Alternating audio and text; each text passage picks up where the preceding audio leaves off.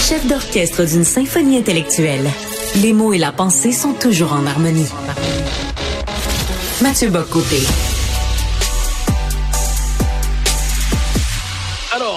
Dans quelques instants, nous aurons l'occasion de nous entretenir avec Pierre Bélanger, qui a été ministre de la Sécurité publique en un autre temps au Québec, justement pour revenir sur ce que le jugement fait de la Cour fédérale sur, sur ce qui s'est passé à Ottawa, euh, pour comprendre plus fondamentalement ce qu'on peut appeler les la situation d'exception, les mesures d'urgence. À quel moment des gens qui sont responsables de la sécurité d'une société, à quel moment les gens qui sont responsables de la sécurité du commun des mortels, qui ont une responsabilité immense, là on parle pas simplement du fonctionnement ordinaire d'une société, mais de la sécurité même des gens, à quel moment considère-t-il que la situation peut leur échapper complètement?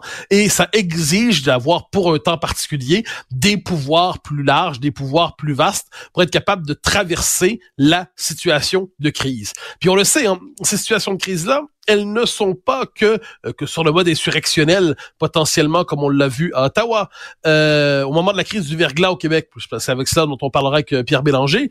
c'est une catastrophe climatique qui bouleverse tout. Là, c'est une dimension politique et Pierre Bélanger vient de nous rejoindre. Pierre Bélanger, bonjour. Bonjour. Alors, question toute simple, vous avez été au cœur des événements, euh, au cœur d'une crise dont on a gardé le souvenir au Québec, la crise du verglas.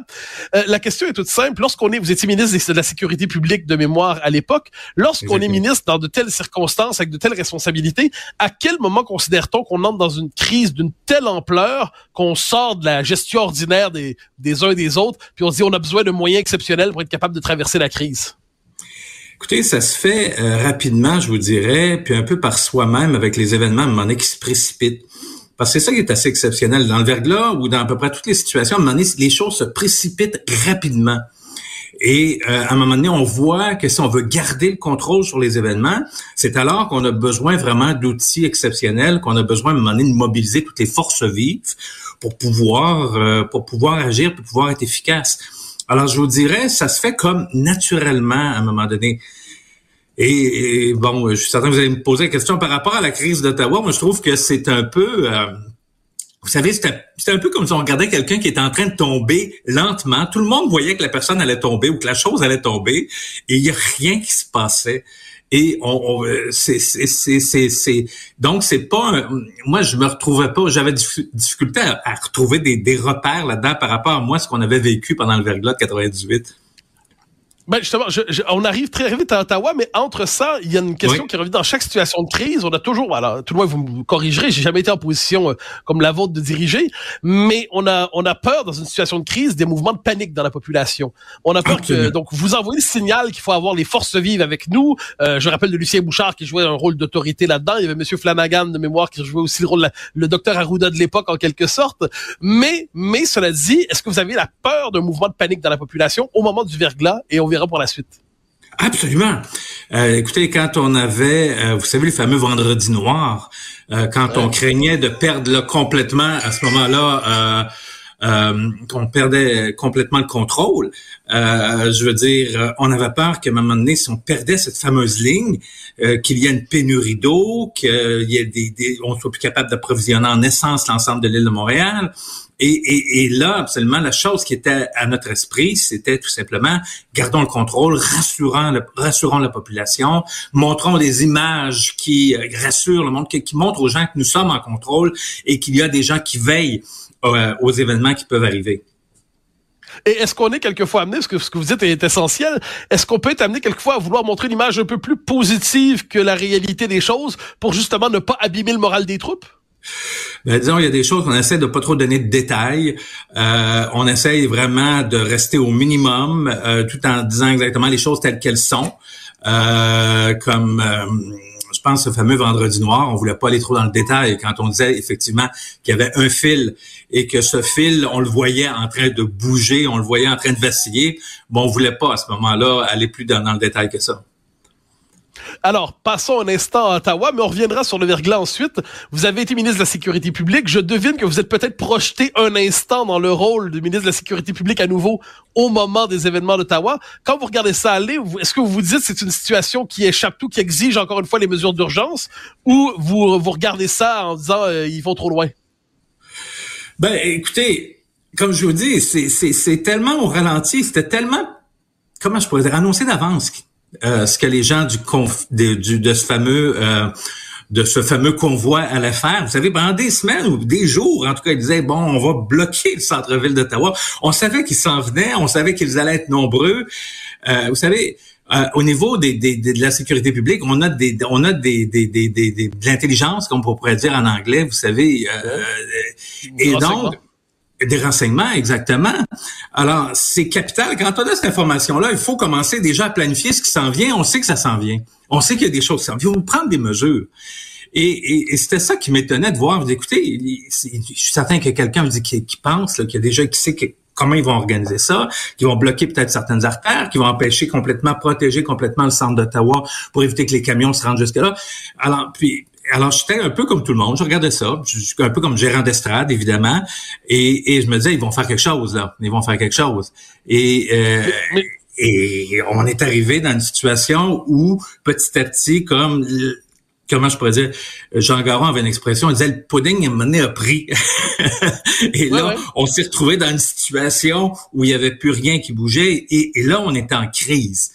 Mais c'était. Mais là, j'ai l'impression que vous présentez de votre point de vue, j'ai l'impression qu'on est devant deux crises assez contradictoires. D'un côté, le verglas, ça frappe d'un coup, ou à peu près. Euh, il faut s'y ajuster. Vous dites, on sait tout de suite, si on est devant une crise, on prend les moyens. On passe à Ottawa, on voit la crise venir, elle prend forme sous nos yeux, elle prend des jours, quelques semaines, et malgré tout ça, on fait rien. C'est, euh, j'ai l'impression que vous me présentez deux situations assez contradictoires finalement. Ben, oui, c'est pour ça que euh, je vais vous avouer honnêtement, je suis pas vraiment surpris là, du jugement hier de la Cour fédérale parce que il y avait tellement de choses qui pouvaient être, en tout cas, pensées ou tentées avant d'en arriver à une telle situation.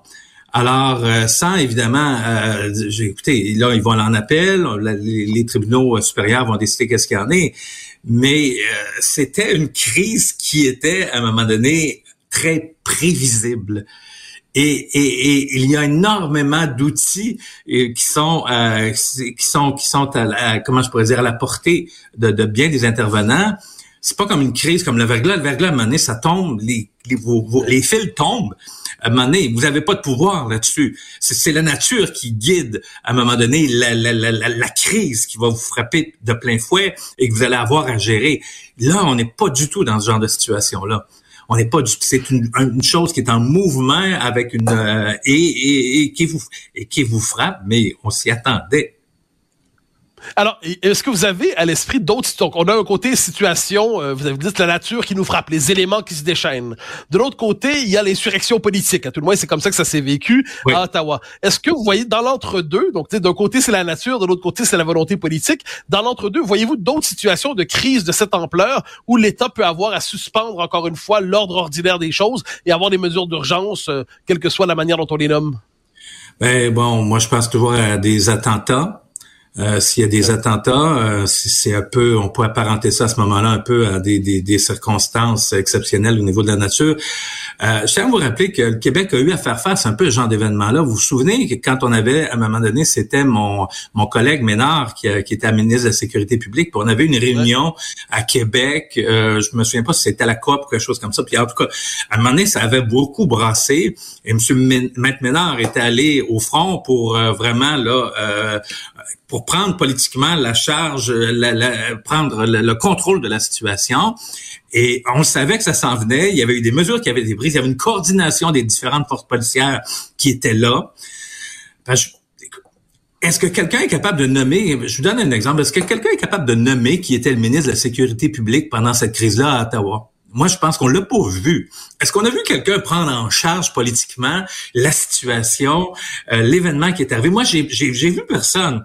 On se demande à un moment donné, est-ce que ce sont les policiers, est-ce que ce sont les gens, les fonctionnaires qui sont en charge de gérer cette crise? Puis là, maintenant, on voit le premier ministre qui arrive, puis là, le premier ministre déclare l'état des mesures exceptionnelles. C'est, c'était comme un, un mauvais scénario. J'ai l'impression que c'était un scénario de film qui était un peu comme on avait manqué des bouts, où il manquait certains, certaines, certaines parties pour arriver à la conclusion. Alors, il nous reste le temps d'une question et je, reviens sur l'expérience du verglas que vous avez vécu euh, directement. Euh, Est-ce que le Québec a retenu des leçons de cet épisode? Est-ce que ça a aussi révélé la force de la société québécoise ou certaines faiblesses qu'on n'avait pas devinées? Euh, moi, je pense qu'on a retenu des solutions. Euh, D'ailleurs, si on regarde la, fameuse la, fameuse pandémie qu'on a eue, on a repris la recette du verglas, c'est-à-dire des images rassurantes à la télévision, euh, le point de presse quotidien du premier ministre avec euh, M. Arruda. Alors ça, ce sont les leçons. C'est le scénario du verglas qui a été repris. Donc, il y a eu des leçons qui ont été reprises. Cependant, euh, toutes les recettes ne sont pas bonnes à toutes les situations. Vous savez, il faut que la situation soit un peu pareille. Comme le verglas, ça a duré un mois. La pandémie, ça a duré plus d'un an.